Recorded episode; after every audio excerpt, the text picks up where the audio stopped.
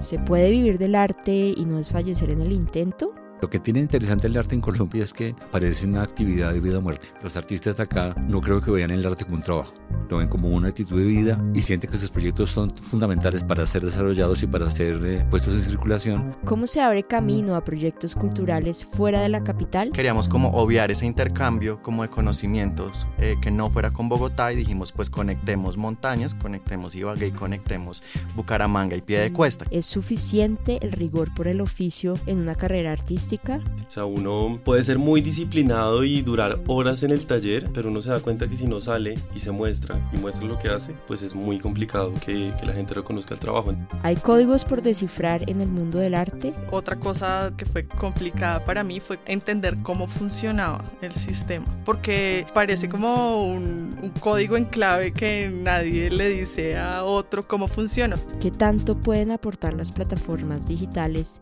en la visibilidad de una obra?